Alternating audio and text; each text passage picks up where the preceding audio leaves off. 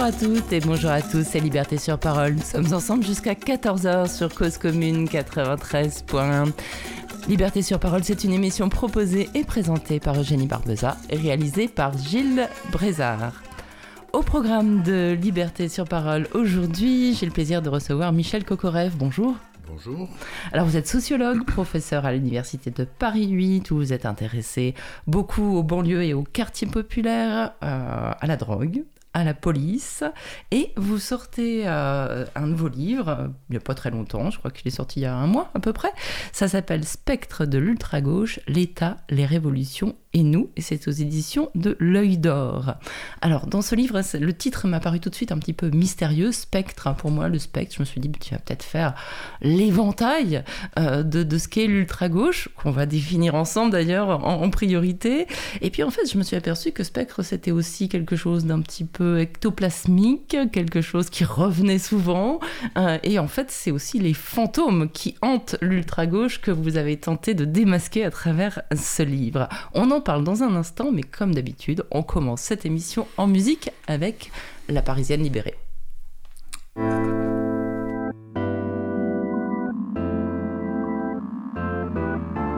Qui en veut à la seule qui déclare la guerre? Au caténaire Allô les studios, je suis dans le bureau.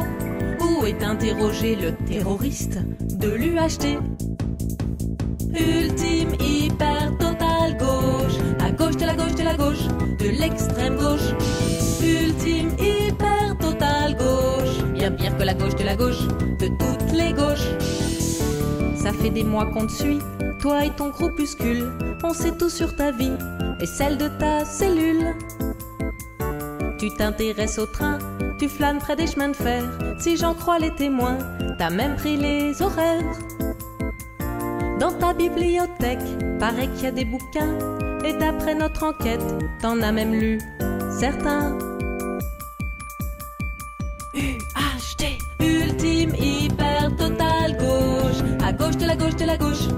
De l'extrême gauche.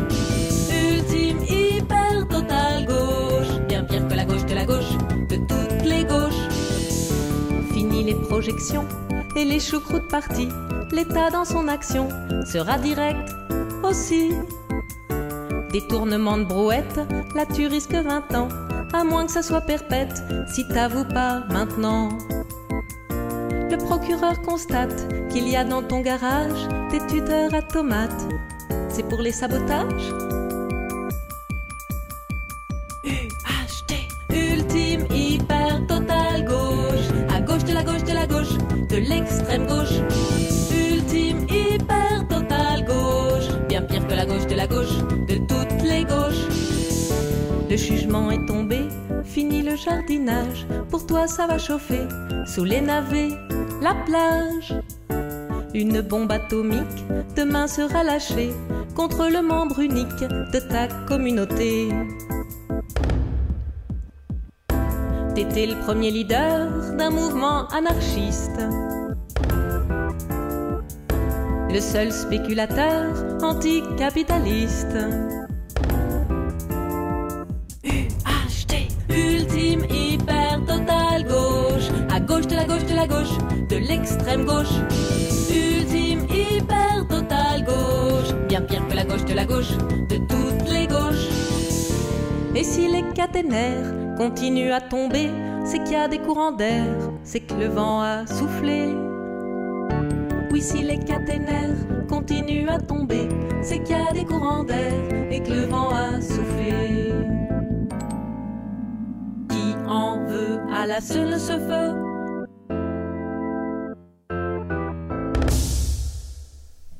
Voilà, c'était donc La Parisienne libérée, une chanson écrite euh, au moment où euh, l'affaire de, Tarnac était en, plein boom, euh, affaire qui, dont vous parlez d'ailleurs hein, dans le livre Michel Kokorev.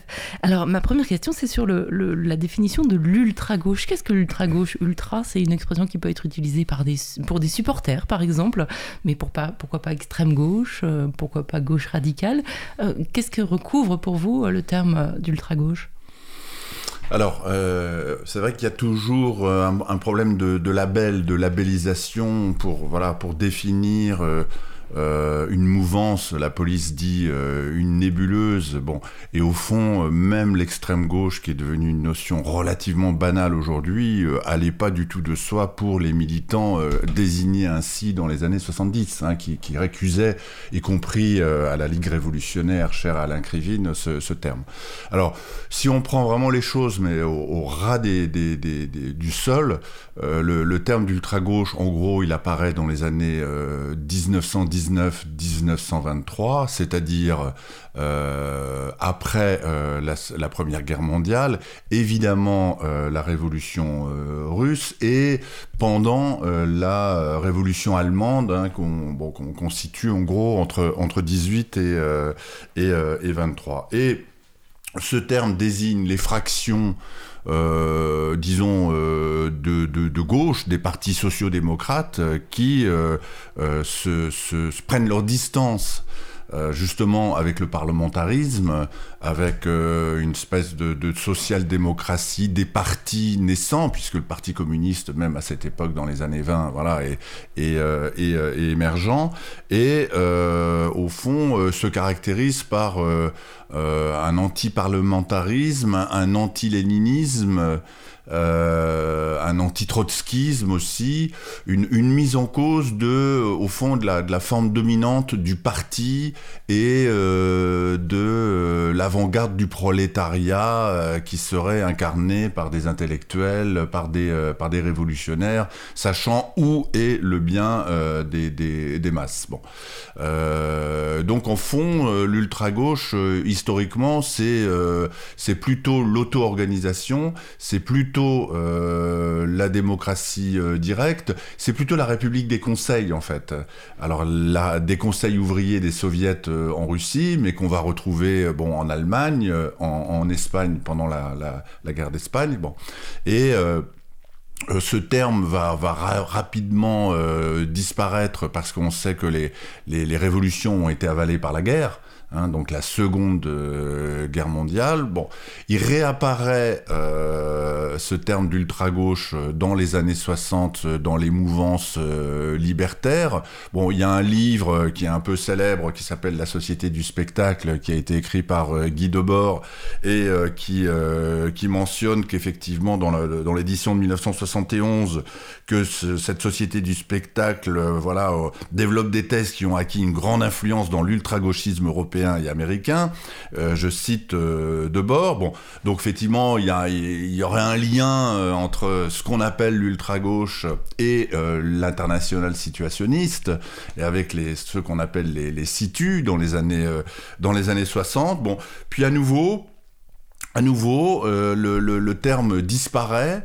Euh, effectivement, il y a l'extrême gauche euh, dans les années 70, euh, un peu moins 80, mais qui occupe le, le- le devant de la scène. Et il réapparaît euh, au début des années 2000 euh, a- avec la figure donc de ce groupe de Tarnac qui serait impliqué dans des actions euh, terroristes. Bon, euh, La justice a montré que non, quand même. voilà, donc euh, ça part très fort, euh, association de malfaiteurs, euh, entreprise à caractère terroriste pour pose de euh, fer à béton sur les lignes du TGV euh, en, en, en 2000, euh, 2007-2008. Bon, et puis euh, en fait, après dix ans de procédure judiciaire, ça devient, c'est un fiasco et les neuf inculpés sont euh, sont relaxés. Mais ça n'empêche que le, pli est pris et euh, les médias dominants, on va dire, ne vont cesser de remobiliser cette figure, effectivement ce fantôme de, de l'ultra-gauche. Alors, soit pour désigner des groupuscules, enfin, je veux dire, bon, euh, c'est quelques dizaines de personnes, donc euh, c'est dire combien la menace pour euh, la, la sûreté de l'État est, est- est forte, mais on va retrouver aussi cette rhétorique sécuritaire de l'ultra-gauche comme associée au terrorisme ou à la violence politique, avec les casseurs, avec euh, les Black Blocs, avec le cortège de tête, ce qui fait que, notamment, je le cite, euh, le magazine Le Point, qui s'est illustré euh, récemment, Avec des unes spectaculaires. voilà, a toujours le, le, le, le, le- goût des unes euh, spectaculaires et de l'imposture en, en, février 2020, titre l'ultra-gauche, la, la menace, bon, et fait tout un tas d'associations entre cette nébuleuse, hein, bon, évidemment, qui est d'autant plus mystérieuse, enfin, qui est plus, d'autant plus mystérieuse, oui, que bon, du coup, elle, suscite l'appréhension parce que la menace est, invisible. Hein, bon, et donc euh, c'est aussi bien euh, des, actions présues à caractère terroriste ou euh, des actions violentes lors des, manifestations qui auraient un lien avec action directe. Bon. Action directe, on s'en souvient, dans les années 80, euh, c'était pas jeter des canettes sur les CRS ou casser des, des, vitrines. Bon, voilà. un tout petit peu plus ciblé. Voilà, et, et, un peu plus violent, avec des enlèvements, avec euh, des assassinats, hein, euh, notamment le PDG de, euh, de Renault. Bon, donc il y a, y a, une sorte de, de Au fond, il y a, y a deux choses. Il y a une, une, une, histoire politique de l'ultra-gauche, euh, bon, que je fais remonter d'ailleurs un, un, un, peu plus. Ah bah, oui, oui, on va y un, peu plus tard, que, que, ou un peu plus tôt oui, à la commune notamment. voilà, au 19e siècle. Bon. Donc il y a une histoire politique des courants euh, anti-parlementaristes, révolutionnaires, euh, qui prônent l'action directe, l'auto-organisation, euh, la socialisation des moyens de production, pour utiliser des grands mots que vos auditeurs comprendront sans doute, c'est-à-dire une espèce de mise en partage de, l'outil de travail.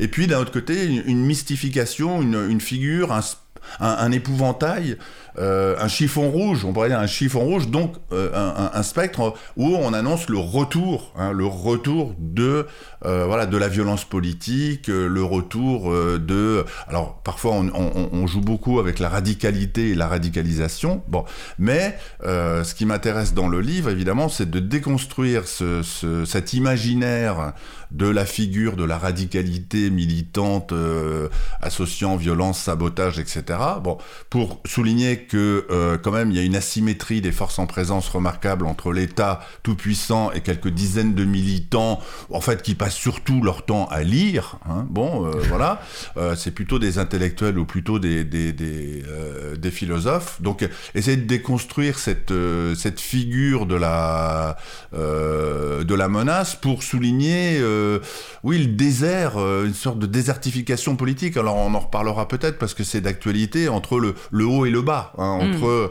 entre euh, l'État ou le pouvoir euh, de l'appareil d'État, et puis euh, voilà des, des, des, groupes d'activistes, de, de, de, de, militants qui, encore une fois, ont peu de moyens, sont peu, sont peu nombreux, mais fragilisent le pouvoir. Bon. Mm. Et au fond, la, la, façon dont on revient régulièrement dans la presse, en particulier dans les médias, cette image voilà de la dangerosité de, de, euh, de l'ultra-gauche n'est que le symptôme de, de, la, de la fragilité du pouvoir. En tout cas, c'est comme ça qu'on peut, le, qu'on peut le lire.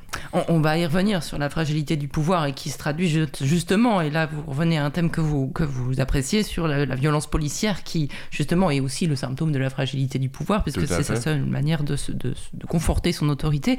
Mais euh, vous avez déjà un petit peu répondu, mais ma, ma seconde interrogation, c'était sur la violence. Est-ce que la violence est vraiment une des caractéristiques qui traverse euh, l'ultra-gauche, même dans l'histoire. Euh, La violence et, l'utilisation des armes aussi, parce que c'est important de savoir qui tient le fusil. Oui, alors, euh, la réponse est non. Encore une fois, la réponse est de, de, de ce qui, ce qui, traverse cette, euh, cette histoire ou cette, euh, cette archéologie, c'est il y a un mm. côté un peu archéologie politique, hein, euh, bon, c'est, c'est le, le, primat de, euh, de la démocratie directe, de l'auto-organisation, ça je pense que c'est mm. tout à fait important. Donc il y a une, une espèce de quête d'autonomie, bon, qui, et, et, c'est la raison pour laquelle de, de, de, de, rattacher l'histoire de l'ultra-gauche à l'histoire de l'anarchisme politique, mm. c'est pas complètement euh, c'est pas complètement euh, aberrant. Après, dans cette dimension générale, dans cette quête euh, d'autonomie, ou dans cette espèce de, posture qui consiste à tourner le dos au parlementarisme, au parti de la social-démocratie en disant mais ça, mène à rien, ou ça mène à la plus grande boucherie euh, que le monde est connu en faisant allusion à la guerre de, de, 14-18,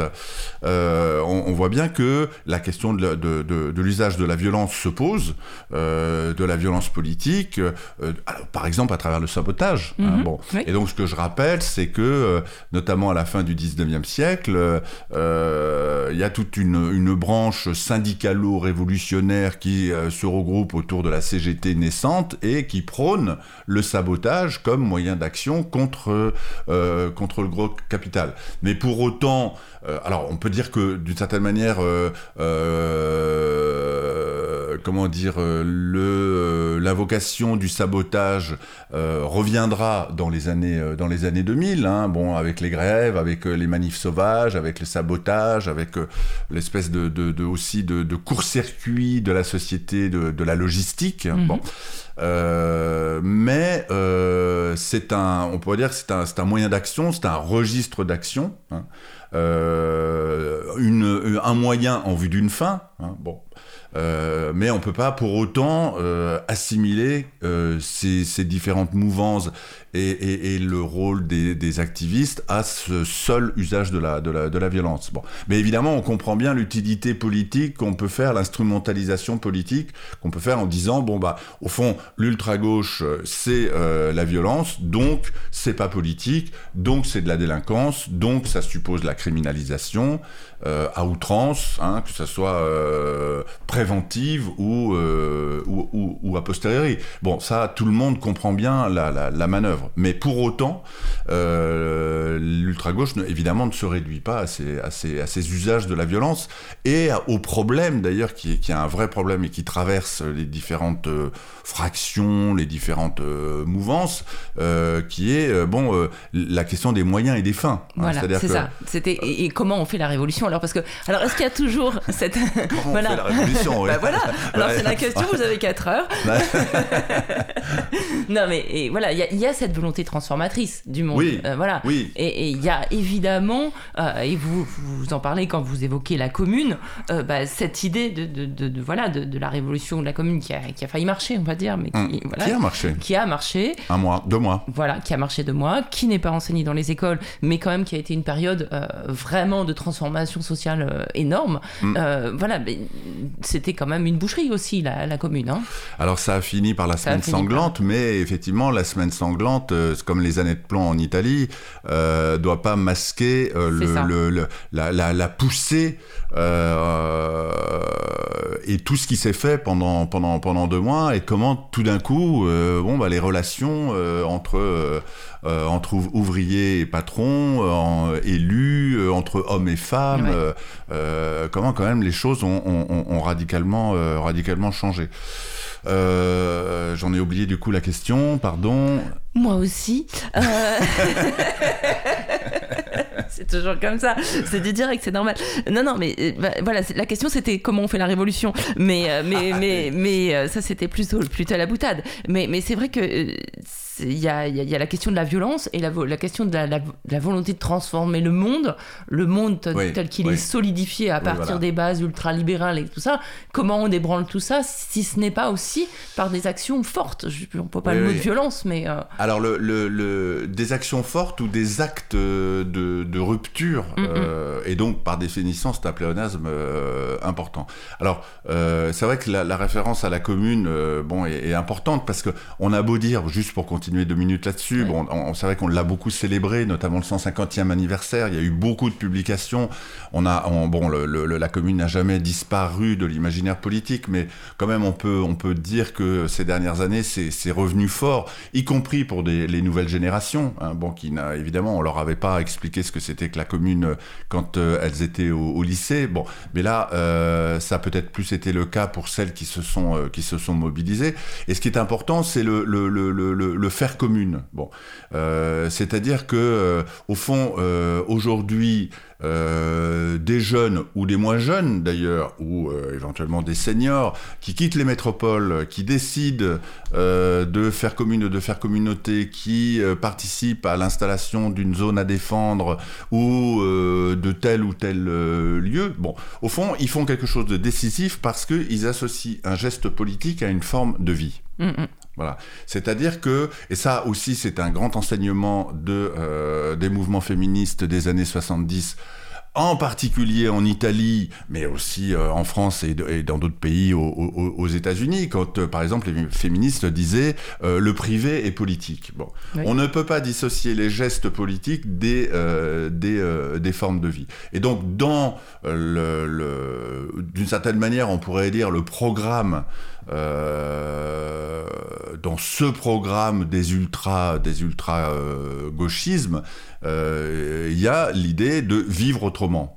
Et peut-être pas euh, de sortir du capitalisme, parce que ça c'est un peu euh, compliqué de le faire, mais au moins d'expérimenter euh, localement des alternatives, par exemple comment vivre sans argent, ou en tout cas avec le moins d'argent moins d'argent possible. Bon, et encore une fois, en, en ne dissociant pas euh, les, idées, les opinions, euh, les, idéologies et euh, voilà la façon d'habiter, de, se nourrir, d'éduquer ses enfants, etc. Hmm. Donc là, il y a, quelque, il y a un potentiel transformateur. Alors évidemment, qui est, qui est aujourd'hui comme au 19e siècle minoritaire. Hein, bon, mais on sait aussi que ce sont les minorités qui changent l'histoire. Voilà, ils étaient quelques-uns, ils ont réussi. On va écouter un peu de musique, justement, pour parler après de la commune.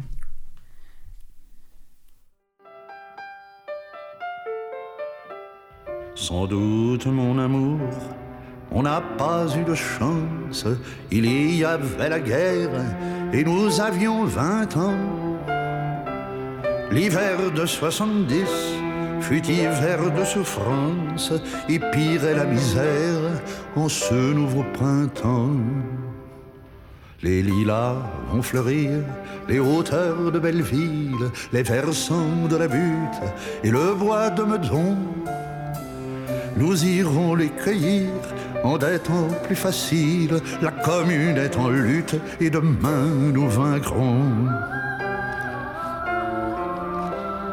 Nous avons entendu la voix des camarades, les Versailles infâmes approchent de Paris. Tu m'as dit, avec toi, je vais aux barricades, la place d'une femme est près de son mari. Quand le premier de nous est tombé sur les pierres, en dernier culbute, une balle en plein front, sur lui tu t'es penché pour fermer ses paupières. La commune est en lutte et demain nous vaincrons. Ouvriers, paysans, unissons nos colères, malheur à qui nous vole en nous avilissant. Nous voulons le respect et de justes salaires et le seuil des écoles ouvert à nos enfants. Nos parents ne savaient ni lire ni écrire, on les traitait de brutes, ils acceptaient l'affront. L'égalité, la vraie, est à qui la désire, la commune est en lutte et demain nous vaincrons. Les valets des tyrans étaient en plus grand nombre, il a fallu nous rendre, on va nous fusiller mais notre cri d'espoir qui va jaillir de l'ombre, le monde va l'entendre et ne plus l'oublier. Soldats, obéissez aux ordres de vos maîtres, que l'on nous exécute en nous visant au cœur. De notre sang versé, la liberté va naître, la commune est en lutte et nous sommes vainqueurs. La commune est en lutte et nous sommes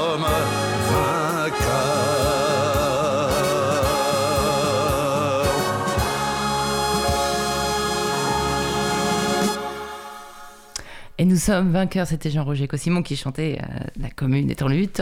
Euh, et donc, on, l'a un peu évoqué, Michel Kokorev, cette, cette période de la commune dont vous, vous, faites le premier chapitre de, de, votre livre, parce que vous remontez, vous faites euh, remonter jusque, jusque là, ça aurait pu être avant, ça aurait pu être après, mais ça aurait pu aussi être avant, je pense, mm-hmm. euh, les, les, les, les, racines de, de, l'ultra-gauche. Euh, en quoi la commune a été à la fois inspirante et peut-être aussi paralysante quand on sait quand, voilà, que, que en quelques voilà en quelques coups de canon, enfin pas mal de coups de canon, mais un tout un monde qui s'inventait a pu aussi être éradiqué. Alors, euh, vaste question. Alors, bon, le, le- le- le premier chapitre ne porte pas spécifiquement sur la commune, mais effectivement, il, il- moi, je repars de l'Espagne aussi. 1840 Oui. parce que c'est- Bakounine et puis c'est la- la- les premiers écrits du, du- du jeune Marx. Bon. Et, et, euh, là, j'ai un, fil parce qu'effectivement, le, la tension entre marxisme et anarchisme, elle porte pas seulement, mais euh, euh, notamment sur la question de l'organisation. Bon, et donc on voit bien que du coup, côté marxiste, euh, on privilégie des formes euh, d'organisation centralisées, euh, pyramidales, euh, avec des leaders, qui sont évidemment des hommes à cette époque déjà, si je puis dire. Et puis du, côté de, l'anarchisme, des formes beaucoup plus, décentralisées, et beaucoup moins, hiérarchiques. Et d'une certaine manière, ce, clivage qu'on retient souvent euh, entre marxisme et euh, anarchisme, il- il s'efface euh, au moment de la, de la commune, puisque euh, au fond, euh, la commune, c'est aussi une sorte de coalition voilà, de gens qui viennent d'endroits différents de, de, l'espace politique et qui ont des, des, des idées, oui, alors qui sont pas loin du socialisme ou de ce qu'on pourrait à, l'époque appeler le communisme, mais par exemple, il y a tout le courant bianchiste, voilà, en référence donc à Auguste Bianchi, qui prône, alors d'un côté euh, des, formes d'action euh, euh, communale, comment dire, où en fond le, pouvoir est au peuple, enfin ça pourrait revenir un peu à, ça, mais d'un autre côté, on trouve chez Bianchi toute une théorisation de l'insurrection armée, parce qu'il considère qu'il n'y a que comme ça que euh, on, on s'en sortira, donc il entretient une sorte d'armée presque quasiment, quasiment, quasiment privée. Bon, son, enfin, le ministre de l'Intérieur ou celui qui s'occupe de la police est un Eudes, euh, est un, est un bianchiste bien, bien connu. Bon, donc déjà sur le, sur le plan, euh, disons purement, purement idéologique, on voit qu'au fond ces vieilles lignes de clivage, elles s'effacent un peu et euh, c'est ce que dit Bianchi aussi très bien. euh, le- tous les, toutes les théories sociales du 19e siècle disent la même chose. Euh, elles disent l'émancipation, elles disent euh, la, le- le- le- la volonté ou le, désir d'égalité. Bon, alors effectivement, ça peut prendre des formes différentes selon qu'on lit Proudhon, Bakounine, Marx, Engels euh, ou- ou d'autres, Fourier. Bon, alors l'utopisme. euh, Voilà, très mis à distance, L'utopisme, voilà, ils sont, ils sont pas dans la réalité ces gens-là. Bon, mais euh, disent les acteurs de l'époque. hein, évidemment, c'est pas, c'est pas, euh, c'est pas mon opinion. Mais euh, donc euh, la commune, bon bah là effectivement là vous c'est un peu une colle pour pour résumer en en, cinq minutes, mais c'est un événement tout à fait considérable parce que, enfin, peut-être pour deux raisons. Bon, d'une part parce qu'il y a un déroulé des événements historiques qui conduit quand même à ce qu'il y ait une une, une, prise de pouvoir, euh, voilà, du, du, peuple, des Parisiens, euh, des ouvriers qui chassent euh, le gouvernement qui va se réfugier à, à, Versailles. Bon, et bah, y a, ça, ça fonctionne bon an mal an pendant pendant pendant deux mois dans de- des conditions où on, sort de la guerre, hein, puisque l'armistice a, à peine été signé avec la, la, la, la Prusse. Peut-être ce qui est intéressant au-delà des, des, des réalisations et des, et des actions qu'on pourrait euh, euh, comment dire souligner, notamment sur euh, la place des femmes, qui me semble vraiment Bah être oui, un point en tout à fait écoutant. considérable. Euh, vous, vous dites, voilà, Oui. des figures masculines, mais quand on pense à la, co- à la commune, pour euh, le commun des mortels, c'est Louise Michel. Donc C'est Louise. Michel, oui, c'est assez extraordinaire d'ailleurs que, que, que euh, euh, au fond, c'est, c'est- Louise Michel euh, soit, soit restée à travers les, décennies cette, euh, cette icône euh, de la commune. Donc, bon, le rôle des femmes et la, participation des, femmes aux affaires de la cité est tout à fait important à cette époque. Donc, au-delà de Louise Commune, évidemment, il y a tout un tas de, femmes qui, qui, participent aux, événements. Bon, mais sans rentrer dans le voilà dans le catalogue, Peut-être que le- la meilleure manière de dire la richesse de cet événement, c'est de considérer comment il a perduré dans nos imaginaires, évidemment euh, entretenu en particulier par le, le- le Parti communiste, mais aussi par les milieux d'extrême gauche après, euh, après 68, jusqu'à ce que sur la place de la République, lors de Nuit debout, on fasse référence euh, à la commune, ou qu'on voit des tags euh, 1848, 1871, euh, 1968, euh, euh, 2018, hein, puisque Mhm. 2018 c'était le cinquantenaire de, de 68. Donc on voit que au fond euh, le, le- la commune est, est intégrée avec d'autres grandes dates, j'ai oublié 36, Oui. euh, dans, dans l'imaginaire politique. Et donc, euh, il y, a, il y a deux choses. À la fois, la référence au passé, Marx l'avait bien montré dans le Brumaire, galvanise les acteurs, hein, c'est-à-dire donne sens à leur, euh, à, leur, euh, à leur action, transcende éventuellement les, les, les divisions. Bon, donc il y a, y a un côté galvanisateur de, euh, de la référence au passé, et en même temps, et Marx d'ailleurs hésite un peu, il y a, y a une dimension idéologique qui ferait que, au fond, la référence au passé enfermerait les acteurs dans une répétition de l'histoire, dans une, dans une, une idéologie. Bon, donc il y a quelque chose qui serait, euh, qui serait réducteur. Et Marx hésite un peu entre les deux, et les lecteurs de Marx ont tendance euh, souvent à, prendre la deuxième lecture qui est la plus classique, c'est-à-dire tout ce qui est référence au, passé est une façon de masquer en fait la réalité des rapports de classe hein, euh, ou des rapports entre le capital et le, et le travail. Or, il y a, y a quand même l'autre Marx qui est intéressant et qui montre très bien que bah, le rôle de la psychologie collective hein, et qui conduit, euh, qui conduisent les Français à élire euh, Napoléon III euh, la, la France est une société rurale à l'époque. Mhm. Euh, Napoléon III, il a un programme d'industrialisation. Pourquoi euh, Napoléon III Eh ben évidemment parce qu'il y a la figure de l'oncle. hein, Il y a la figure de Napoléon qui euh, qui hante d'une certaine manière cette période de la du milieu du 19e siècle. Bon. Et donc cette cette il me semble que c'est ça qui est en jeu dans la dans la commune, c'est la possibilité de hein. Mhm. Euh, ça, effectivement, euh, ça s'est mal terminé, et ô combien, hein, voilà, Ouais. avec euh, euh, des milliers de morts, euh, des centaines de, de gens qui ont été, euh, qui ont été déportés, notamment, euh, notamment à Cayenne, mais euh, à travers notamment la figure de Louise Michel, est restée la possibilité de... euh, bah, de rendre possible une aspiration à l'émancipation. hein. c'est ça euh, la commune. Ouais. Et c'est ça euh, la révolution. Alors effectivement, on pourrait dire, bah, en, en 1920 en Allemagne, euh, en 1930 euh, euh, en Espagne, bon éventuellement en 36 avec le, le Front populaire, il y a eu aussi cette aspiration à qu'est-ce qu'il en reste. Tout a tout a fini dans la dans la dans la dans la sauvagerie de la guerre. Euh, oui, mais non.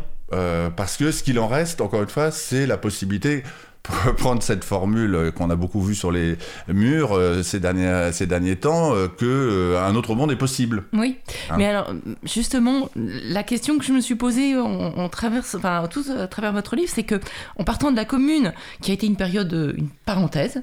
Euh, et je, je me suis demandé s'il n'y avait pas, si on, on considérait pas les avancées sociales, politiques, euh, libertaires comme des parenthèses à chaque fois, puisqu'il y a eu aussi, bah, il y a eu le, Mhm. le- le- bon, c'était une grosse parenthèse, mais il y a eu le, Conseil national de la résistance avec quand même beaucoup de, de- de progrès sociaux, euh, bon, la sécurité sociale, etc. Enfin, des, des, des, des, des, des vraies avancées sociales qui voilà, euh, sont en train d'être d'être sapées absolument méthodiquement euh, depuis euh, plus d'une décennie.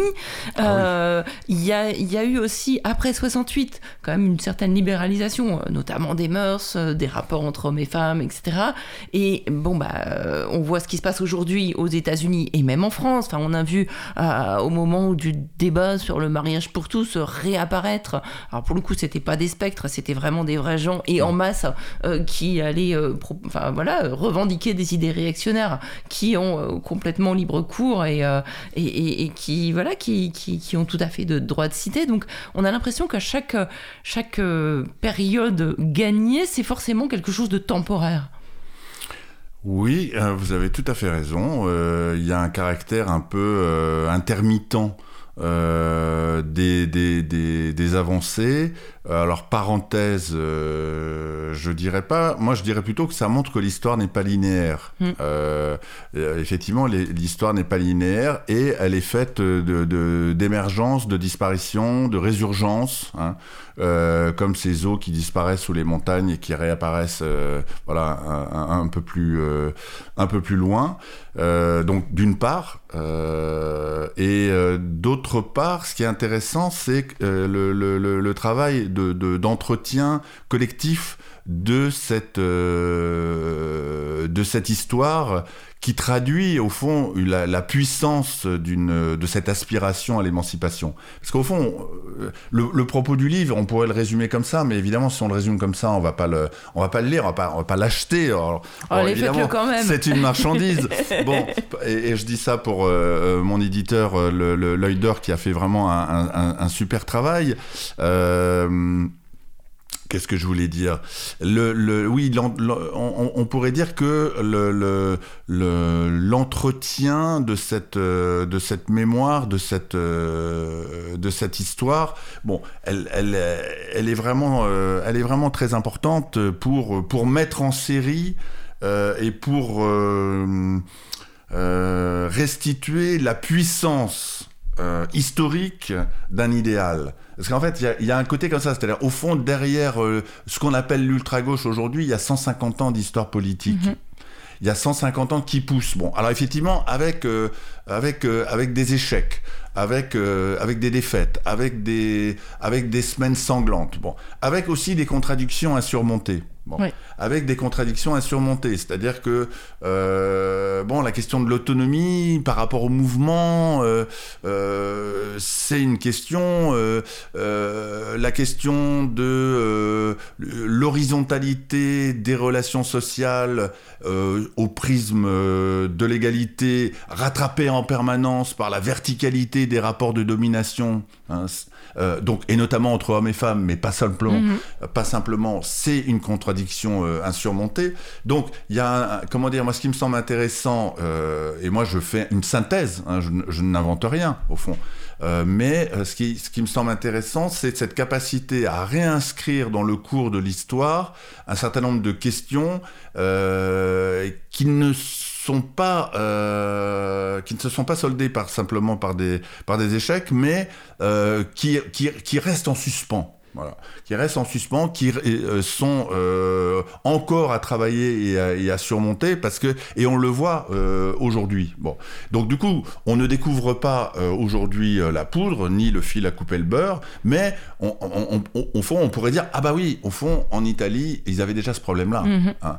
Euh, dans les années 70, qui, encore une fois, c'est, c'est, parce qu'on parle beaucoup de mai 68 en France, mais enfin bon, le, le, le, mai, le mai rampant euh, italien euh, Oui, mais est tout à fait, voire plus inspirant du point de vue voilà des potentialités révolutionnaires de la remise en cause des rapports sociaux bon.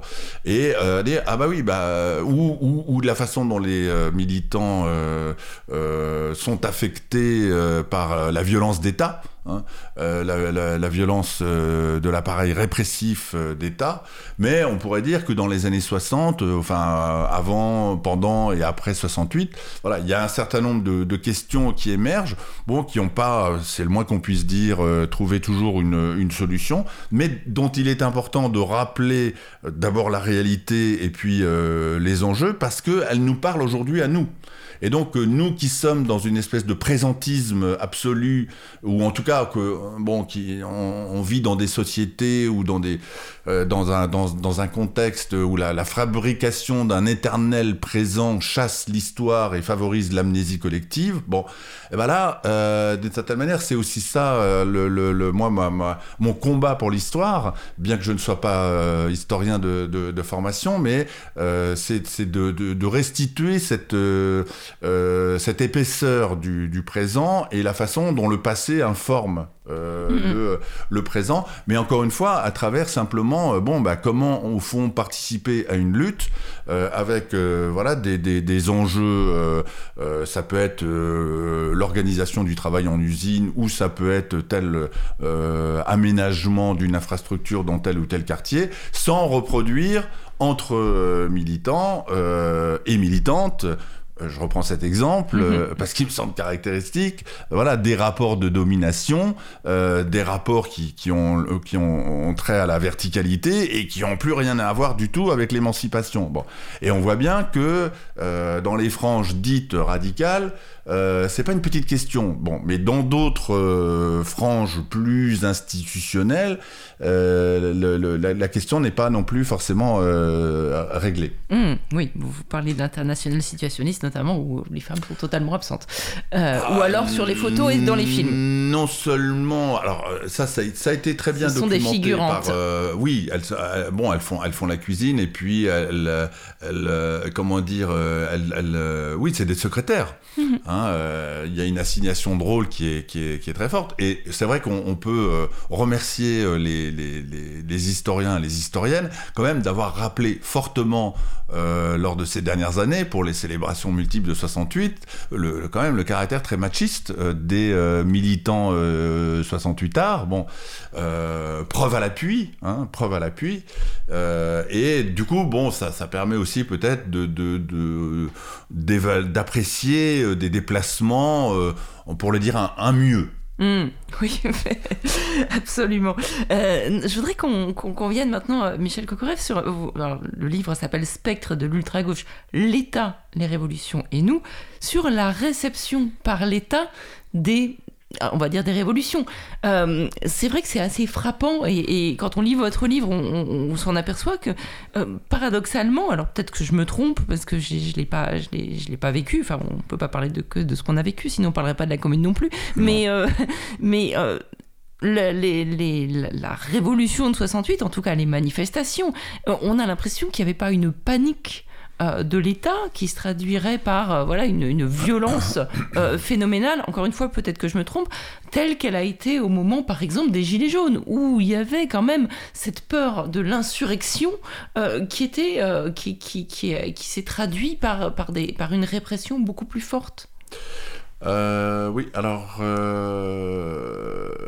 il est établi que panique euh, et vacances du pouvoir, il y a eu euh, en 68. Bon, euh, et il y a eu vraiment une donc une, bon, une période qui n'a pas été non plus très longue, mais enfin en gros le mois de mai. hein. Mhm. Voilà, où en- certains, certains historiens ont parlé de vacances du pouvoir, bon, euh, avec le départ du général Oui. de Gaulle, mais pas simplement à, à- à voir Massu à Baden-Baden pour envisager une intervention de l'armée, mais, mais, euh, mais pas simplement. C'est pas le, le seul fait qui montre que à un moment euh, euh, il y a panique parce que effectivement la société euh, s'ennuie.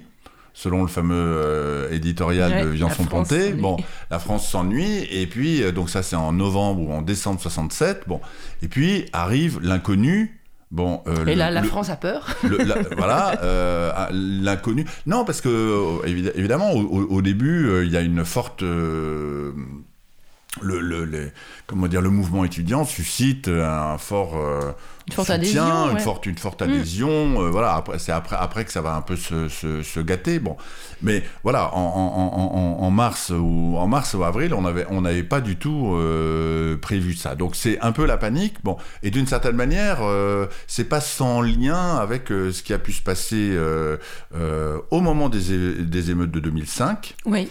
euh, où là on avait un, un président de la République qui s'appelait Jacques Chirac et euh, qui était euh, aux abonnés absents euh, et qui laissait son premier ministre Dominique de Villepin et son ministre de l'Intérieur Nicolas Sarkozy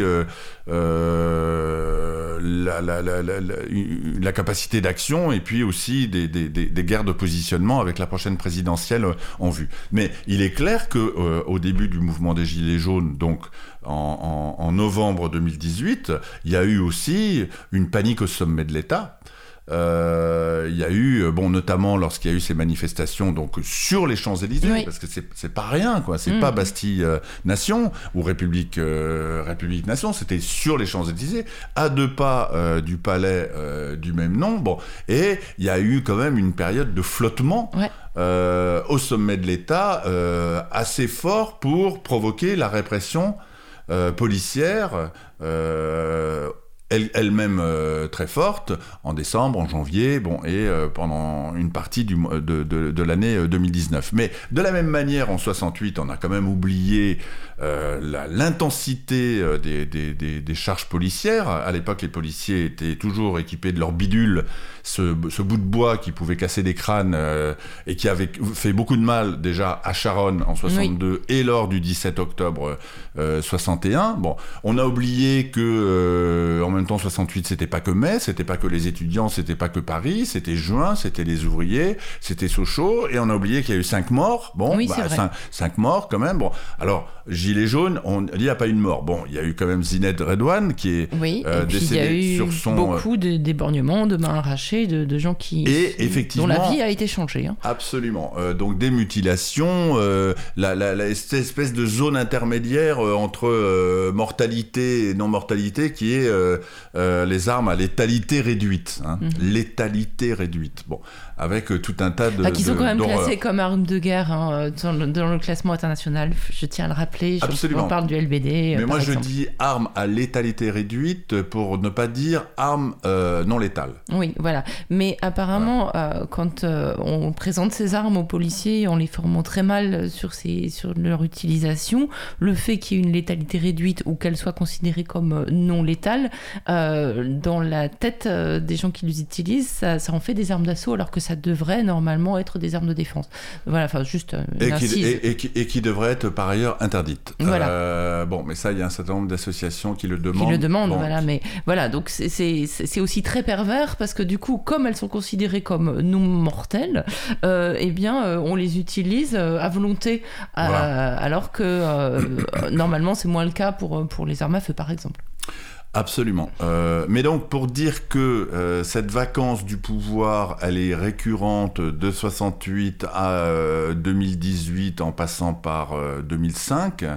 Et en même temps, euh, la violence euh, que l'on a connue, moi je dirais à partir de 2016, hein, et, et- et ça c'est un thème que j'ai beaucoup abordé dans deux autres Oui. livres euh, précédemment, euh, mais bon, on va pas faire toute la, la, la, la, la- la bibliographie, notamment dans la diagonale de la rage, mais à partir de 2016, effectivement, on voit apparaître des techniques de maintien de l'ordre qui sont complètement inédites et des usages de ces armes euh, à létalité réduite, des gaz lacrymogènes, bon, qui provoquent des gestes d'autodéfense populaire qu'on connaît bien et qui consistent à mettre des masques, à, avoir des lunettes de piscine, enfin bon, hein, Mhm. c'est pas, c'est pas, c'est- c'est pas pour rien. Oui, Et, et on n'était pas tous des, euh, des membres du, du Black Bloc. Mais c'est pour dire qu'il y a une récurrence, une, une espèce de, de répétition, oui, de, de, de l'histoire, et sur la vacance du pouvoir, et sur aussi l'usage de la violence, qui a été forte en 2018, mais comme cet usage de la violence a été quand même particulièrement euh, important en 68.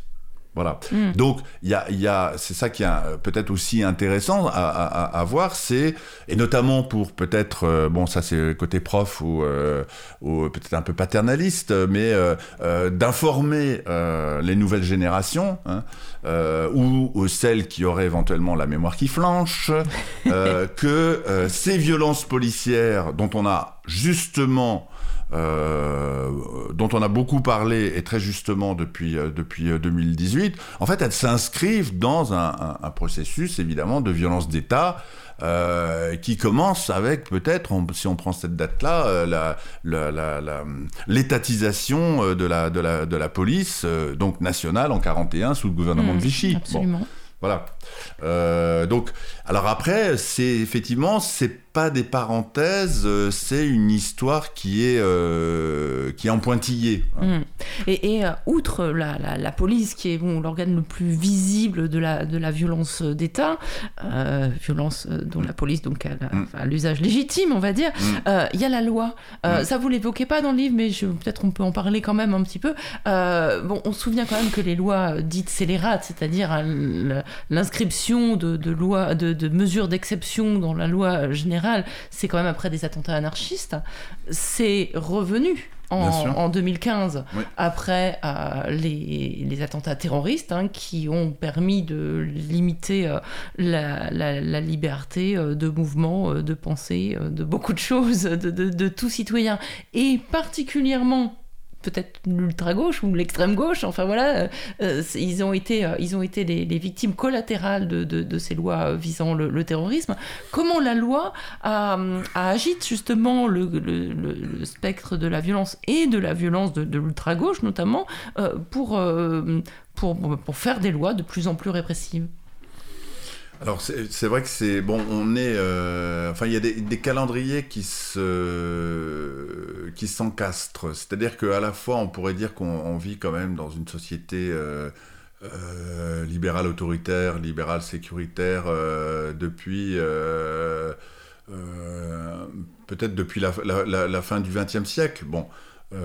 Donc on n'avait on n'avait pas attendu voilà Sarkozy euh, mais que euh, le recours à l'état d'urgence, euh, la procédure d'état d'urgence, hein, qui date de 1955, donc en pleine guerre d'Algérie, mhm. qui a été réutilisée au moment de la en Nouvelle-Calédonie en, 86, avec le drame de la, de la grotte d'Ouvéa.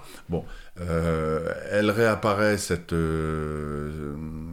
cette procédure de, l'état d'urgence, donc après euh, les attentats du, Bataclan, euh, notamment en 2015, bon, et ça ouvre un boulevard euh, à un gouvernement soi-disant de gauche. Hein. C'est-à-dire que l'état d'urgence autorise tout, Mm. Euh, voilà, y compris euh, des perquisitions à pas d'heure et euh, la gestion par les services de police, voilà, de, d'affaires qui n'ont rien à voir avec le terrorisme, qui sont, voilà, du, qui relèvent du, du, par exemple, les histoires de trafic de, de, stupéfiants. Bon, et on a vu les effets dans les, dans les, dans les manifestations, mais aussi dans la répression euh, de, ces, euh, de ces manifestations avec euh, les comparitions immédiates, voilà, des gens. Les arrestations préventives aussi, et ça. en amont, en aval, absolument. Il vaut mieux la, citer parce que c'est la loi anti-casseur. Oui. C'est le petit nom qu'on lui a donné, qui va d'ailleurs être. voilà, Darmanin a annoncé qu'elle allait être encore renforcée au mois de septembre, qu'il ah, avait proposé de la, renforcer, notamment voilà, pour cibler cette fois les, les étrangers et les expulser à, à volonté. mais bon, c'est un, voilà, c'est une parenthèse mais, mm. mais voilà, quand on fait une loi anti-casseur, on mm. cible dans l'imaginaire mm. euh, le, voilà, bah, les autonomes, les premières lignes, ce que vous avez cité tout à l'heure. Euh, c'est une manière de stigmatiser aussi euh, voilà, ce que vous appelez l'ultra-gauche. Mais bon, voilà, juste répondre là-dessus, puis après j'aurais peut-être autre chose sur l'ultra-gauche. Mais, mais c'était pour dire que donc l'état d'urgence, comment dire, renforce l'état autoritaire et en même temps, euh, il est la porte ouverte aux, mesures euh, les, plus, euh, les plus libérales. et donc, comme par hasard, c'est la loi El Khomri qui arrive en, 2016, hein, donc avec Manuel Valls comme Premier ministre et Hollande comme Président de la République, dont je le rappelle parce que ça paraît très loin, mhm. mais en même temps, c'est dans la droite ligne euh, de ce qui va se passer avec euh, Macron depuis, euh, depuis 2017. Bon. Donc il y a ces, ces, deux, ces deux voies. Et alors effectivement, le, le, comment dire Bon, il y, a, il y, a, un double mouvement, mais qui est assez bien connu, de, de, de, de, dépolitisation, criminalisation. je fais notamment allusion aux travaux de ma collègue Vanessa Codaccioni, qui a très bien montré ça dans, dans, dans, dans Répression. Bon. Euh, dépolitisation, euh, criminalisation, effectivement, euh, ça passe par tout un tas de, de comment dire, de procédures d'exception qui se banalisent. dans le droit commun et qui permettent des arrestations préventives, qui permettent des assignations à domicile, qui permettent éventuellement aussi euh, des interpellations pour possession de masques ou des lunettes de piscine, qui autorise sous la férule des, procureurs euh, voilà, où il y a tout un tas de, de, circulaires euh, qui, qui sont émises et qui permettent, en comparaison comparution immédiate, bon, ou éventuellement après, après instruction, euh, le, la détention de près de 3000 euh, personnes ayant participé aux Gilets jaunes. Mhm. Donc la détention. hein. Oui, donc oui. euh, là, on n'est plus dans des, on n'est même plus dans des, dans des amendes ou dans des peines avec sursis. On est avec des, des peines fermes. Et donc on, on voit bien qu'il y a une stratégie, euh, voilà, délibérée, non seulement euh, de, de, de, de matraquer. euh, donc ça, ça peut être dans les rassemblements, dans les manifestations, sur les les zones à défendre, mais De décourager. aussi voilà de, de, de, de- de décourager et de, de, de faire payer euh, de faire payer au propre et au figuré euh, voilà une action qui est jugée euh, insupportable pour l'État bon Après ça, c'est vraiment une atteinte au droit de manifester parce que voilà, Complètement. on, on ne va plus manifester parce qu'on est systématiquement gazé. Enfin, c'est- c'est c'est vraiment quelque chose qui, enfin, c'est un droit qui nous est enlevé de fait en fait. où on ne va plus s'organiser et lutter parce que on, on peut être on- voilà embê- embêté sérieusement par la justice, euh, on peut en perdre son travail, Mhm. enfin bon. Et donc ça c'est effectivement il y a, il y a- on voit bien qu'il y a une stratégie euh, dont la police n'est que le, le vous l'avez dit tout à l'heure la, la dimension la plus visible. Bon. Mhm. Et donc le travail de répression donc du coup militer aujourd'hui euh, ça coûte cher. Voilà. Oui. Euh, ça coûte cher et euh, ça, ça a été. Alors, il y a, les effets aussi sont multiples et je pense à ça, c'est qu'on s'est beaucoup posé la question, mais où sont les quartiers populaires? Euh, Notamment pendant le, le mouvement des Gilets jaunes, les Gilets jaunes avec les quartiers populaires, sans les quartiers populaires. Bon. Mais euh, on peut avoir à l'esprit euh, le fait que la participation des, habitants des quartiers populaires, des jeunes en particulier, bon, était euh, un, risque certain, en tout cas de leur point de vue, parce que eux considéraient qu'ils aient- ils seraient les premiers à être interpellés. Mhm. Euh, voilà, raison, comme ils sont les premiers à être euh, euh, verbalisés, contrôlés dans, dans la rue par les, les, les forces de l'ordre, parce que parce que racisés pour le dire vite, et donc a priori a priori suspect. Donc même là.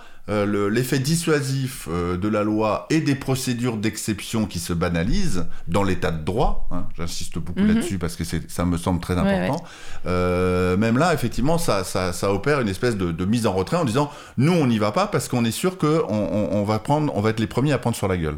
Hein, Et puis surtout, ils savaient ce que ça voulait dire que de prendre sur la gueule, puis ça fait quand Oui. même quelques décennies qu'ils se prennent sur la gueule, Voilà. sans que personne s'en émeuve. Et c'est vrai que là, il y a eu quand même une forme de d'alliance qui s'est Oui. faite, puisqu'on a vu des gilets jaunes aller aux manifestations contre les violences policières et vice versa. Euh, enfin, en tout cas, certaines euh, figures de la lutte anti-violence policière se joindre aux manifestations gilets jaunes. Il y a eu quand même une prise de conscience beaucoup plus globale de la France, euh, des ronds-points et des campagnes, de, de ce que pouvaient être Oui. euh, des, des, des, des flics en armes en train de de- d'œuvrer. Euh, c'est dont ils n'avaient pas forcément conscience avant. Absolument. Alors, euh, en étant un peu critique, euh, que, que les violences policières soient devenues un signifiant fédérateur des luttes et des mouvements, c'est un fait évident. Pour autant qu'il y ait une capacité à s'enfermer dans un certain imaginaire de la police, euh, ça me semble aussi un peu préoccupant dans le sens où on ne voit que la police et on ne voit ni la justice dont on vient de parler, Ouais. ni la prison.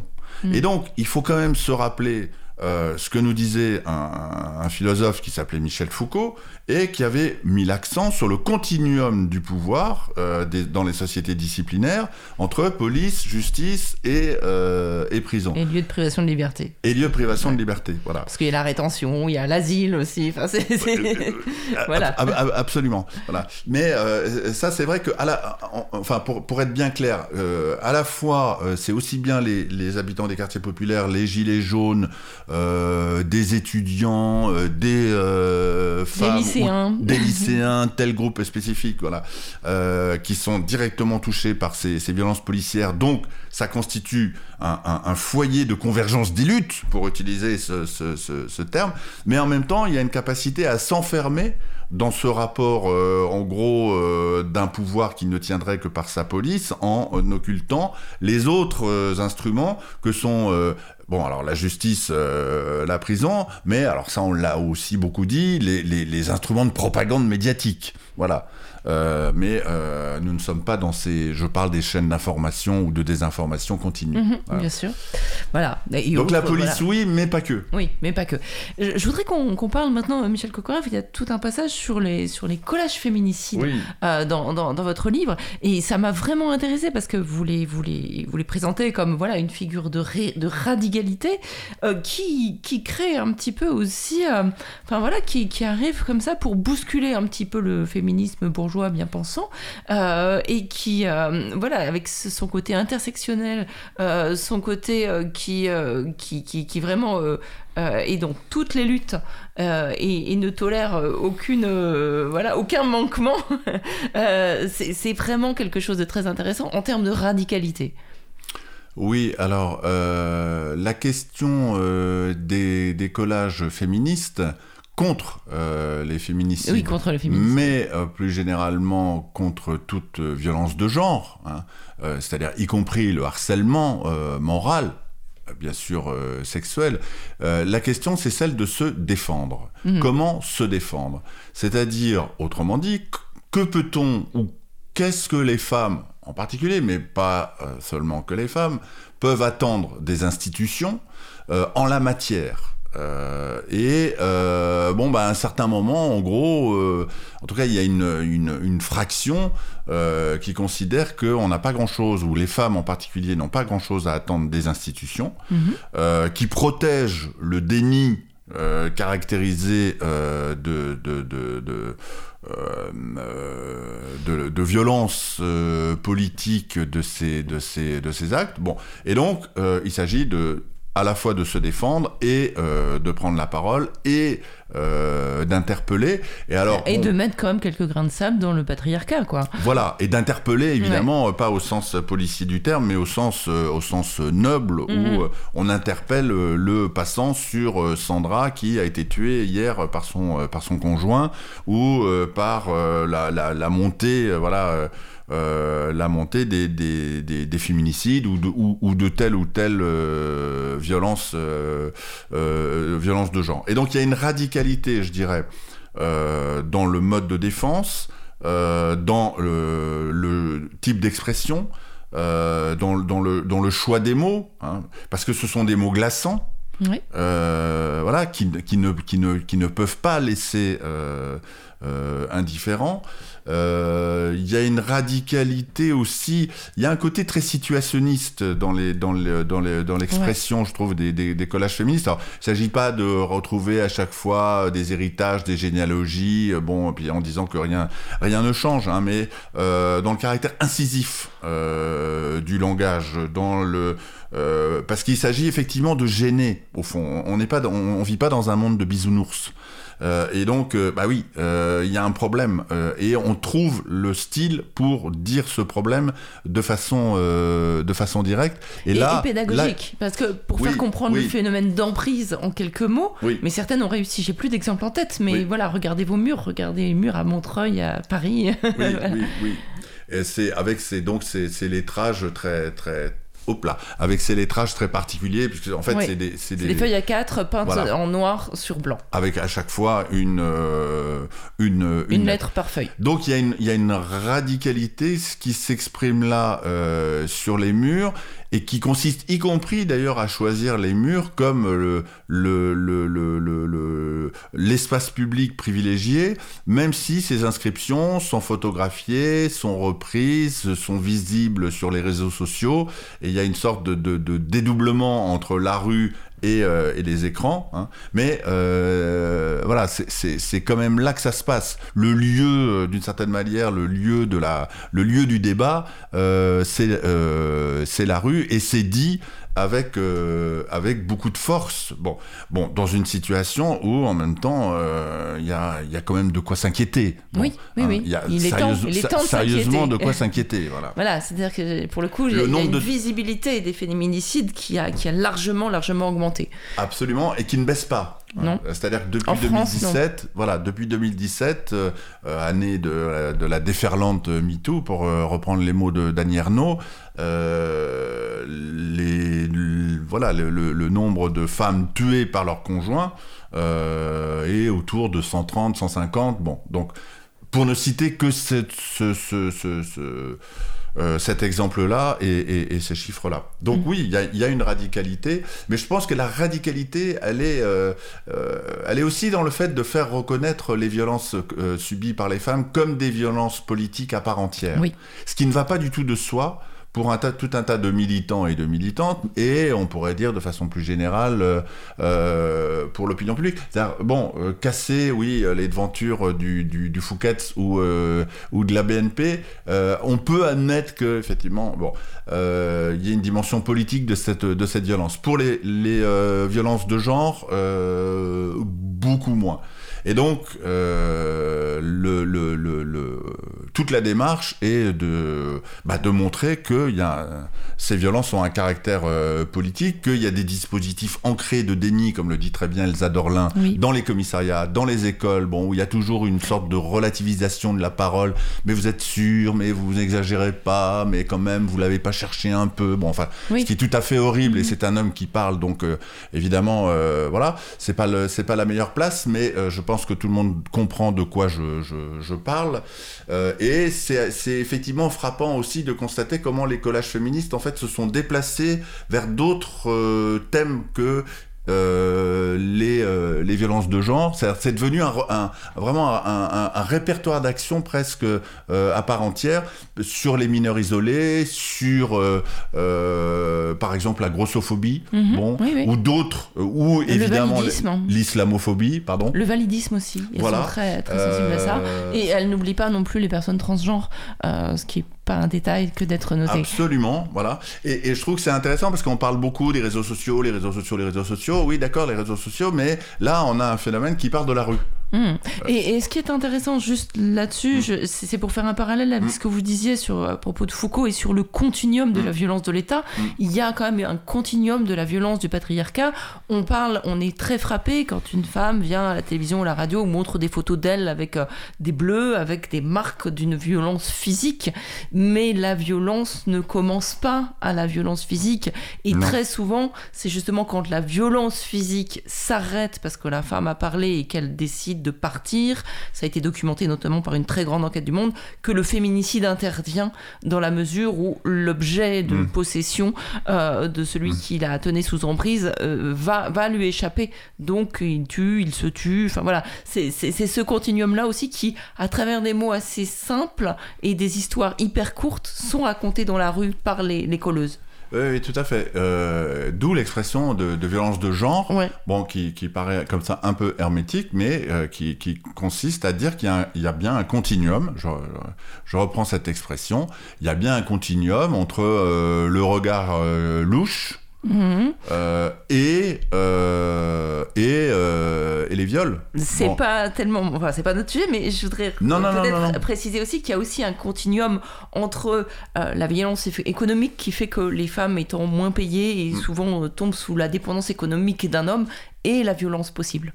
C'est-à-dire que Ouais. ça, ça, ça, voilà, ça, ça, ça- c'est pas simplement un rapport entre un homme et une femme, c'est un rapport entre un système économique aussi euh, qui a laissé aux femmes une place, euh, voilà, sur des, métiers moins valorisés, euh, qui les rend aussi dépendantes de, de- économiquement pour encore beaucoup d'hommes qui donc les ont un petit peu sous leur coupe. et Oui, ça oui, permet oui, aussi. Il y a de la classe. Il y a de la classe. Oui, où il y a. Il y a de la Alors- classe dans ces actes pas très classe. Oui, oui, oui. euh, euh, belle punchline. Bon, on va écouter de la musique et on conclut après. Même si. euh, en fait- Né en 92, nom de Dieu, mon nom est Père Duchesne. Né en 92, nom de Dieu, mon nom est Père Duchesne. Marat fut un soyeux nom de Dieu, à qui lui porte haine sans Dieu. Je veux parler sans gêne, nom de Dieu. Je veux parler sans gêne. Coquin filou, peureux nom de Dieu, vous m'appelez canaille. Coquin filou, peureux nom de Dieu, vous m'appelez canaille. Dès que j'ouvre les yeux, nom de Dieu, jusqu'au soir je travaille sans Dieu. Et je couche sur la paille, nom de Dieu. Et je couche sur la paille. On nous promet les cieux, nom de Dieu, pour toute récompense. On nous promet les cieux, nom de Dieu, pour toute récompense. Tandis que c'est les cieux, nom de Dieu, s'arrondissent la France sans Dieu. Nous crevons d'abstinence, nom de Dieu. Nous crevons d'abstinence pour mériter les cieux, nom de Dieu. Voyez-vous ces bougresses pour mériter les cieux, nom de Dieu. Voyez-vous ces bougresses au vicaire le moins vieux, nom de Dieu. S'en aller à confesse sans Dieu, se faire plotter les fesses, nom de Dieu. Se faire plotter les fesses quand ils t'appellent Dieu, nom de Dieu, suis à leur équipage. Quand ils t'appellent Dieu, nom de Dieu, suis à leur équipage. Un pied sur le moyeu, nom de Dieu, pour venger cet outrage sans Dieu. Crache-leur au visage, nom de Dieu, crache-leur au visage. Si tu veux être heureux, nom de Dieu, pends ton propriétaire. Si tu veux être heureux, nom de Dieu, pends ton propriétaire. Coupe curés en nom de Dieu, fous les églises par terre sans Dieu. Et le bon Dieu dans la merde, nom de Dieu. Et le bon Dieu dans la merde. Peuple trop oublieux, nom de Dieu, si jamais tu te lèves. Peuple trop oublieux, nom de Dieu, si jamais tu te lèves. Ne sois pas généreux, nom de Dieu, patron, bourgeois et prêtre sans Dieu. Mérite la lanterne, nom de Dieu. Mérite la lanterne. Mérite la lanterne. Voilà une bonne petite chanson anarchiste. Vous écoutez toujours Cause Commune 93 points. On parle de spectre de l'ultra-gauche, l'État, les révolutions et nous, avec l'auteur de ce livre paru aux éditions de l'œil d'or. C'est donc Michel Kokorev qui est avec nous. Pour conclure cette émission, Michel Kokorev, il y a juste euh, quelque chose. euh, bon, voilà, c'est c'est une petite remarque que je me suis faite en lisant votre livre. Euh, on parle de, voilà, de la menace, on l'a beaucoup évoqué dans cette, euh, dans cette émission, que constituerait l'ultra-gauche euh, pour le pouvoir et, qui engendre une répression, euh, une stigmatisation, une répression qui va de la police à la loi, on, l'a vu, mais en même temps, si on regarde l'actualité, ce qu'il en émerge, à chaque fois qu'on a retrouvé des, des arsenaux d'armes, de- je sais pas si on dit pas des arsenals d'ailleurs, d'armes, elles étaient, j'allais dire, parsemées de croix gammées, enfin il y avait des croix gammées à l'intérieur, c'est euh, plutôt, euh, en général, des anciens, euh, pour les 5-6 affaires que j'ai en, en tête, Mhm. quoi, euh, c'est plutôt des anciens militaires, donc agents de l'État, euh, d'extrême droite, euh, qui ont développé, euh, enfin parfois il y a des choses quand même très impressionnantes hein, qui ont été retrouvées euh, avec cette, cette volonté de déstabiliser l'État. Est-ce que c'est pas plutôt l'extrême droite qui voudrait déstabiliser l'État? Et, et ça, on en parle très très peu. Oui, alors euh, du coup, ce qui est intéressant, c'est que dans la désignation de l'ultra-gauche comme euh, euh, ennemi de l'intérieur, est neutralisée, la, on va dire, la capacité de nuisance des milieux d'extrême droite. Bon, effectivement, on peut dire que comme il y a l'ultra-gauche, il y a de l'ultra-droite, mais peut-être qu'on peut parler on peut varier le vocabulaire, on peut parler des, mouvances d'extrême droite ou euh, des groupes, euh, des groupes néo-nazis. Et sur euh, ces, ces mouvances-là, bon, euh, alors je parle dans, mon, domaine euh, de, recherche, donc d'un point de vue académique, il y a des travaux euh, qui existent, mais pas tant que ça. Et au bout du compte, je crois que c'est pas complètement choquant de dire qu'on connaît moins de choses sur ces groupes néo-nazis identitaires, euh, à part quelques exceptions, euh, alors que effectivement, euh, parfois, quand la police fait des saisies, là, euh, c'est pas les œuvres complètes de Marx, de Bakounine ou de Agamben. Euh, mais euh, c'est du lourd, c'est des, des détonateurs, c'est des armes de poing. euh, bon, comme il y a eu euh, il y a pas très il y a pas très longtemps. Donc effectivement, il y a un déséquilibre de de connaissances entre ce qu'on sait à- d'un côté du spectre. Euh, euh, disons euh, politique ou, ou activiste par rapport à, l'autre à l'autre bord.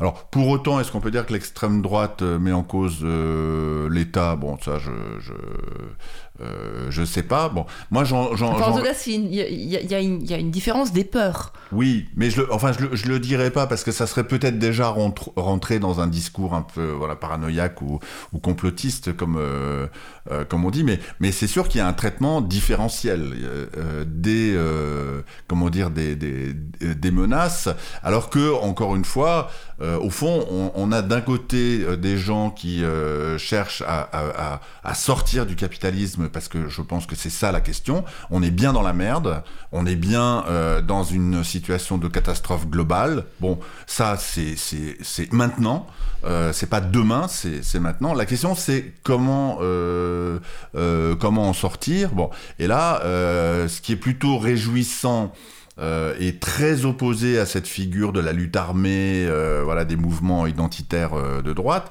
Ce qui est plutôt réjouissant, c'est qu'on voit proliférer des initiatives, des expérimentations, des façons de faire, euh, une entrée en dialogue entre des gens qui n'ont pas forcément euh, l'habitude de, de dialoguer les métiers du social, de la santé, les métiers de la culture, les métiers pourquoi, pourquoi pas de la, de la, de, la loi. Bon, et moi, c'est surtout ce que je, je retiens, en fait, c'est sous le, sous le spectre, sous la, le fantôme euh, de, de, de la menace ou de, de l'ennemi intérieur, il y a une très grande effervescence collective, bon, qui quand même euh, nous permet de pas désespérer complètement du politique, euh, enfin euh, du politique tel qu'il est mis en scène de façon centrale.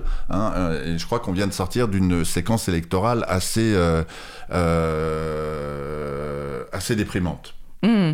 Bon, après, voilà, la- sur la séquence électorale, bon, je, Il y aurait beaucoup à dire. il y aurait beaucoup à dire et il y aurait beaucoup à dire aussi sur ces groupuscules d'extrême droite qui sont dans l'action pour le coup euh, violente euh, et criminelle et qui ont quand même des accointances euh, Mm. Oui. beaucoup plus marquées que peuvent avoir des groupes autonomes euh, de, de gauche avec des partis qui sont à l'Assemblée nationale.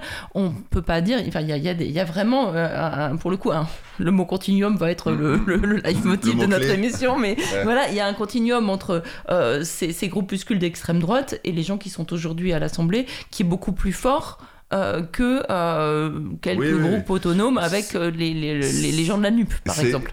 Voilà, ces, ces groupes qui sont maintenant représentés à l'Assemblée et qui ont euh, vraiment une, comment dire, euh, une visée de respectabilité. Mhm. Bon, euh, mais ce qu'on pourrait, on pourrait prendre la question par la police. Bon, parce que euh, on sait très bien que euh, voilà, il y a une forte extrémisation des rangs des forces de l'ordre, en tout cas de la de la police, pas pas, pas des gardes mobiles, puisque ce sont des, des, des, des militaires donc ils sont pas syndiqués. Alors entre 50 et 70% des policiers auraient des sympathies pour les idées d'extrême droite, hein, parce que je, voilà, je répète, euh, je pense que c'est important de, de répéter que le Rassemblement national est un parti euh, d'extrême droite. Bon, et forcément, euh, ça change la donne euh, dans l'appréciation, euh, dans le dans le dans le regard euh, qui est même dans les moyens d'action ou dans l'acharnement hein, qui pourrait être manifesté à l'égard de ces franges d'extrême Mhm. droite. Là là il y a une il y a une porosité en gros Mhm. entre en- peut-être pas l'institution policière, mais une partie euh, des, des, des policiers et euh, voilà ces, ces mouvances euh, d'extrême droite qui n'existent pas pour les mouvements libertaires, communalistes, écoféministes et autres. Ça, Mais par à contre, l'évidence. ceux-là, on les a beaucoup. Euh, Enfin voilà, on a tenté. avec- bon, c'est- ça, ça nous amène sur un autre sujet, mais bon, peut-être on peut en dire un mot. Mais euh, avec l'institution, notamment universitaire, on a, on a tenté de stigmatiser ces liens avec euh, l'invention du wokisme, par exemple. Euh, donc ça, voilà, il y a, il y a quand même, euh, il y a Oui, quand oui. même un- un- l'idée de, de, de les empêcher de rentrer euh, dans toute institution euh, publique. Alors bien sûr l'Assemblée nationale en, les stigmatisant, c'est pas sûr qu'ils le souhaitent, l'ultra-gauche, mais euh, pas non plus d'avoir de champs où diffuser et élaborer une pensée. oui, oui, oui, oui, oui. Euh, bon, Peut-être on fera une autre émission là-dessus. Wokisme et islamo-gauchisme sont les deux euh, facettes d'un fort courant anti-intellectualiste, euh, de, de, mais surtout de, de, euh, voilà, de dénigrement. Mm. Euh, de dénigrement, de... Bon, c'est un geste totalitaire, au fond. Oui. cesser cette voie que je ne, que je ne supporte pas. Bon. Bon, Voilà, Je pense qu'on bon. on en, on en a, on en a beaucoup parlé et je pense que ça produit pas beaucoup d'effets en fait euh, sur. euh, euh, Mais ça traduit une panique quand même. ou sur les prises de parole, Ouais. ou, les, ou, ou éventuellement les, les, les ouvrages, les, les, les écrits. Bon, je pense que cette intimidation euh, fonctionne euh, peu. Par contre, elle est, elle est symptomatique d'un euh, d'un moment fascistoïde, hein, diraient certains. On parle aussi, j'ai parlé tout à l'heure de libéralisme sécuritaire, mais on peut parler aussi de libéralisme fasciste. Enfin bon, Mhm. où là, on en a une expression parmi d'autres. ouais. Mhm. Donc il y, a, y a- y a un, un Roland délétère, enfin un air du temps tout à fait délétère, dont ces, ces accusations de wokisme ou d'islamo-gauchisme sont, sont le symptôme. Il nous reste trois minutes, je voudrais qu'on termine sur un truc positif. Oui, Voilà, parce qu'on a aussi une émission de solutions. Non, pardon, je plaisante. Euh, bon. je suis content d'être venu, Michel Cocoref. Oui, oui, oui, Euh. je, je m'inquiète, je m'inquiète Vous de la dernière question. Vous pouvez. C'est quoi la solution Alors, alors, comment on fait? La première, c'était comment on fait la révolution? Non, mais je crois qu'il y a aussi cette. euh, Enfin, ce qui, moi, ce qui me donne l'espoir, c'est, de, de voir aussi les jeunes qui Ah. sont dans un grand élan de démission et de, de, de voilà de pas participer. Parfois, euh, voilà, c'est on se lève et on se casse, quoi. Oui, euh, la fameuse formule de, de Virginie. Despentes, et puis euh, oui, d'Adèle Hanel aussi. Ouais. Bien sûr. euh, oui, alors, euh, comment dire, euh, à la fois, ce que je disais tout à l'heure, à la fois la catastrophe est globale et à la fois il y a des gestes qui nous permettent de, de- de respirer, qui nous permettent d'espérer, qui nous permettent d'envisager des, des possibles. Euh, des possibles qui soient qui soient souhaitables et qui, sont, euh, qui nous permettent de, de sortir aussi de la déclinologie, de la collapsologie, euh, bon, en, en- en gros de la déprime. Bon, alors effectivement, c'est les jeunes qui quittent les métropoles, euh, c'est une espèce de, de Qui ne vont pas bosser dans les grandes entreprises? voilà, euh, de, de, il y a de la destitution dans l'air, pour reprendre un, un gros mot, de la, de, la destitution, de la désertion, de manque à sa place. Euh, et ça passe aussi par une politique du quotidien, pour euh, citer le livre de, de Véronique Cru- de Pruvot, par des, des, des gestes hein, dans, dans la quotidienneté qui, euh, euh, bon, parfois, puisqu'on est dans une période estivale, ça peut être, bah non, je prends pas l'avion. Non, je prends plus l'avion. Voilà, je prends, Mm. voilà, je, je prends cet, cet, cet exemple-là, mais on pourrait en, en- en- en citer d'autres et qui sont quand même en, décrochage avec ce qui tient lieu de scène politique principale. Et, en même temps, c'est intéressant. Euh, on, peut, on peut regretter que les politiques soient pas un peu plus à l'écoute de la vie quotidienne des Français, hein, parce que c'est- un, peu le cas, quoi. Ils sont, Oui, un- ils sont un peu tous même. et toutes hors sol. Ouais. Bon, mais en même temps, on peut se réjouir du fait qu'il y y a un- il y a un décrochage, il y a un, il y a un- il y a un décalage, effectivement, parmi, euh, parmi les nouvelles générations, mais pas seulement. Hum, parmi aussi les gens plus âgés. Absolument. Merci beaucoup, Merci Michel à vous. Je Merci, rappelle le titre de li- du livre Spectre de l'ultra-gauche, l'État, les révolutions et nous. C'est un petit, moyen livre, euh, livre rose, pas si petit que ça, voilà. Euh, il fait ses, ses 290 pages, hein, euh, à peu près. C'est paru à l'œil d'or. Je vous le recommande vivement. Quant à moi, je vous souhaite un bel été. Il y aura encore une émission diffusée le lundi 24 et ensuite on se retrouvera en septembre. Merci à Gilles Brézard qui a réalisé l'émission. Et vous retrouvez juste après Guillaume, euh, Jérôme, pardon, euh, pour Rayon Libre.